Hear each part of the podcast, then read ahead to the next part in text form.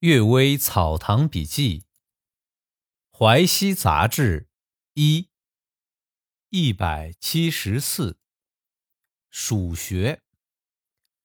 姚安公主管南新仓的时候，一座粮仓的后壁无故倒塌，掘开破壁之时，有一堆死老鼠，够装一担的，大的体型几乎像猫那样大。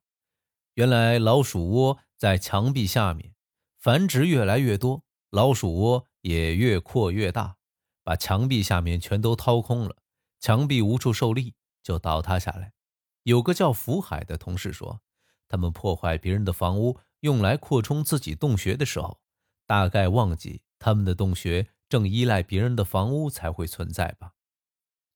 我说李林甫、杨国忠之流都不明白这个道理，对老鼠又有什么奇怪的呢？结束。我曾祖父润生公曾在襄阳遇见一个僧人，本来是明末流寇首领惠登相幕下的僚属，讲述流寇的事儿相当详细，大家都感叹劫数难逃。僧人说：“按我的看法，劫数是人自己造成，并非上天所为。明朝末年，杀人、奸淫、抢掠的残酷。”连皇朝那时所谓杀人流血三千里都不能相比拟，原因是明朝中叶以后，官吏都贪污枉法，地主富豪都残暴横行，社会风气也都是奸诈、偷窃、欺骗成风，无所不至，所以下面百姓蕴积着怨恨，上面引起天神愤怒，百多年来积攒下的冤枉。愤怨的怒气一下子发了出来。从我所见所闻来说，受到最残酷灾祸的人都是作恶最多的人。这能说是天命吗？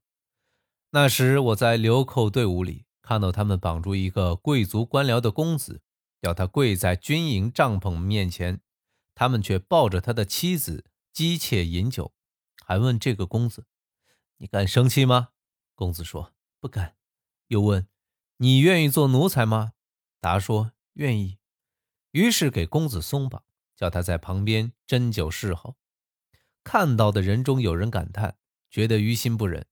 有一个被困在流口中的老人说：“我今天才明白因果报应了。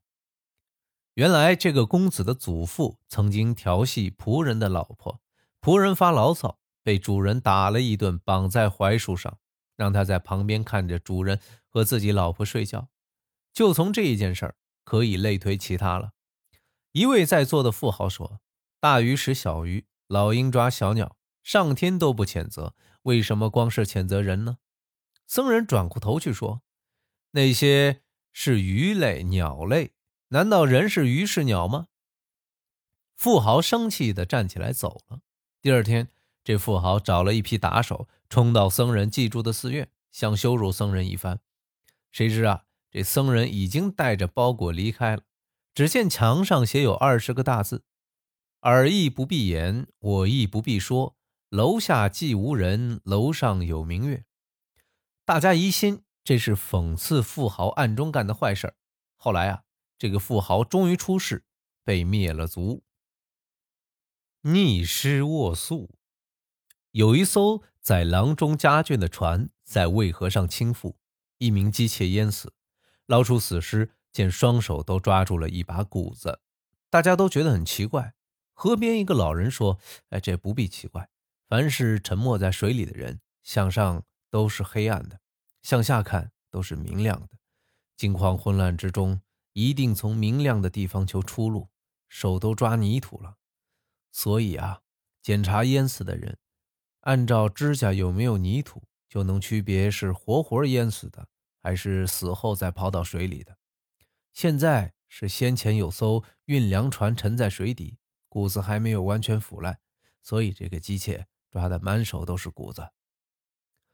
这个议论真是深入细致，只是所说的上面黑暗，下面明亮的情况，并没有解释为什么会这样子。